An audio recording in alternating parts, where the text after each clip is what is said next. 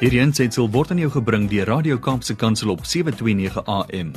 Besoek ons gerus by www.kapsekansel.co.za. Om hierdie tyd gesels ek met Dominee Mervin Adams. Ons vra die vraag waar in die Bybel staan dit. Eerstens, welkom en goeiemiddag Dominee.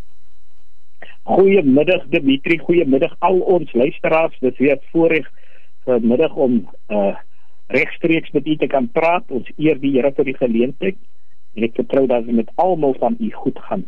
Dominee baie dankie vir dit en uh, baie dankie vir die tyd. Ek weet u is baie besig en bedrywig. Vertel gou vir ons so 'n bietjie wat gebeur vanmiddag daar in Saron se wêreld. Ja, Dimitri, uh ons is vanmiddag 3 uur is ons weer by mekaar waar ons uh, weer voortgaan met ons pre-walk. Uh ek weet die aanvalle van die duiwel is baie sterk. Die duiwel probeer ons net potjie, maar ons gaan steeds aan en ons gaan net doen wat ons moet doen. Ek het gesê daar sal uh dit lyk asof aan die klank gaan wees vanmiddag, maar dit gaan ons nie weer hou nie. Ons sal nog net opdeel en ons sal al ons by mense se hekkie staan en vir die persone bid ons gaan voort om dit te doen maar ons gaan nie ophou nie ons gaan die evangelie die woord van God gaan verkondig word en dit is prioriteit Prys Here vir u passie wat u het uh, om siele te red om mense te bemoedig met die woord van die Here. Die opoffering wat u maak ons bid ook vir u en die span daarso Dominee baie dankie vir julle harde werk. Ek uh, dit inspireer regtig vir my. Ons eer die Here my broer ons eer die Here. My broer en ek sien dat u dit so so baie mooi beplan het dat dit 3 uur begin net na Kapse koortjie. So ek is baie dankbaar daarvoor. Dit is reg. dit is reg.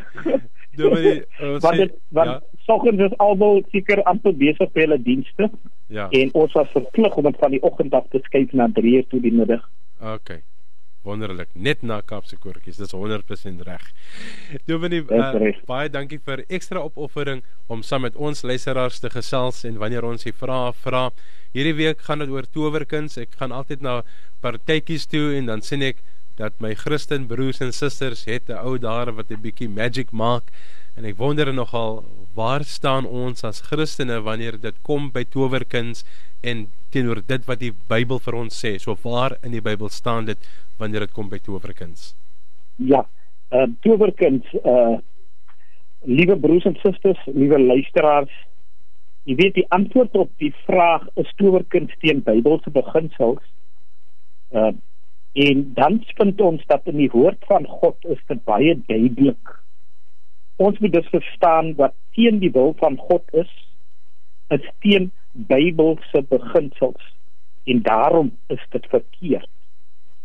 Oor towery skryf Paulus in Galasiërs 5:20 baie duidelik en ek lees vanaf vers 19 sê dit en die werke van die vlees is openbaar naamlik oorspel, hoerery, onreinheid en ongebondenheid. Vers 20 sê afgodery en towery. Hy sê baie duidelik towery. Met ander woorde dit is teen die wil van God. Dit is werke van die vlees. Uh daardeur word dit geopenbaar. Met ander woorde, Paulus wil laat weet dat dit duiwelse werke is, werke waarteen die kind van die Here moet waak. As ons egter die woord van God bestudeer, sien ons dit kom al reeds van die Ou Testamentiese tyd kom dit af dat die woord van God ons daarteen waarsku. En ons lees reeds in Levitikus, so vroeg as Levitikus 19 lees ons vers 26 lees ons julle mag nie aan heidense offermaaltye deelneem nie. Julle mag nie waarseery en towery beoefen nie. In die ou vertaling lees ons van as ons as dit verwys na waarseery dan verwys dit na 'n verklaring van voortekens. En wanneer dit verwys na 'n uh, towerary dan is die ander vertaling is goelery wat towery is. Met ander woorde, ons moet ook verstaan dat dit dinge is wat by die heidense dienste of by afgode diens hoort. En tog is daar vandag, wil ek tussen hakkies sê, goeie kerkmense wat hulle steeds na hierdie heidense tradisies toe uh bend wat steeds hierdie dinge navolg. 'n ander naam vir towery is ook magie om tot die bo-natuurlike in staat te wees. Maar in Deuteronomium 18:9 tot 14 lees ons oor die afskuwelike praktyke van die Kanaaniete. En in vers 14 lees ons hierdie nasies wat jy gaan verdryf luister na towenaars en besweerders. Maar die Here jou God verbied jou om dit te doen. Baie duidelik weer eens die kinders van die Here word verbied deur God self om dit te doen. Bewyse dat dit teen die wil van God is en alles wat ek sê, dink of doen wat teen die wil van God is, weet ons dit is sonde. Maar in Jesaja 2 lees ons van die hoogmoediges wat verneder sal word. En in vers 6 tot 22 lees ons veral in vers 6: U het die volk Jakob verstoot. Hulle gee hulle oor aan die waarseery van die ooste, beoefen towery soos die Filistyne en hou saam met die vreemdes vas aan bygeloof. Vers 11: Waarsku hulle sal tot 'n val kom. Hulle hou vas aan heidense dinge. Maar ook in Jesaja 57 lees ons van die broeisels van lenaars. Vers 3 van Jesaja 57 lees ons: "Maar kom julle nader hierheen kinders van 'n towerheks, julle wat gebore uit is uit oorspel, gebore uit is uit hoewery." En daarom sien ons by liewe broer en suster, die antwoord is dat dit teen Bybelse beginsels is, maar behalwe dat dit teen Bybelse beginsels is, is dit ook teen die wil van God. En omdat dit teen die wil van God is, is dit sonde en die Here God kom en die Here God waarsku ons. Paulus in, in Galasiërs waarsku dat ons kan nie staat maak of aanspraak maak dat 'n vulling van die Heilige Gees ons deuragtig word as ons besig is met al hierdie verkeerde dinge wat heidense gebruike en vleeslike werke is nie. Die Here God roep ons egter op vanmiddag dat ons daarvan sal wegbly, dat ons die wil van die Here God alleen sal navolg. So ja, 'n stowerkind teen Bybelse beginsels, dit is definitief teen Bybelse beginsels, maar kom dat ons poog dat ons altyd deur die wil van die Here sal volmaak in ons lewens en in die lewens van ons naastes. Mag die Here vir u seën en mag die Here vir u net genadig wees. Amen. Amen. Dankie Dominee. Dit is uh dis dis open and shut soos hulle sê. Ek dink ons kan meer ja. daaroor praat nie, maar die vyand het my ook maar 'n manier om vir ons te probeer verder te confuse met wat eintlik die waarheid is en ongelukkig Dit is reg.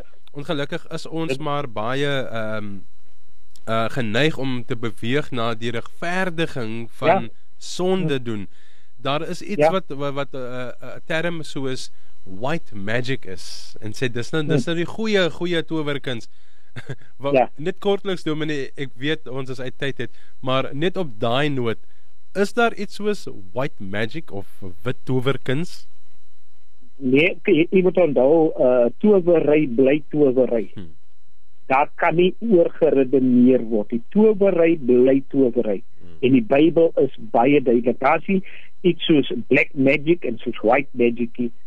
Die enigste rein uh wonderwerke is van die Here God self wat hy in die openbaar doen en aanskoue van almal en dit is om die heil van ons te bewerk sodat ons die ewigheid by God kan deurbring. Net die Here God kan mense laat loop. Prys die Here daarvoor. Sjoe, Dominee baie dankie. Ek waardeer u bydrae vandag en uh, dit is regtig waar. Ek dink dat ons luisteraars regtig hierdie moet uh, hoor want ehm um, soms dit dan dink ons ons kan dit regverdig. Nee, daar is ja. geen goed en sleg nee, of geen sleg en goed nie. Ja, sê ja, en uh, ons moet onthou ons is feilbaar mens hmm. en ons streef na geregtigheid en dit is hoekom ons moet bid vir 'n gees van onderskeiding hmm. dat die Here God altyd deur deur sy gees vir ons sal openbaar wat reg is. Ja.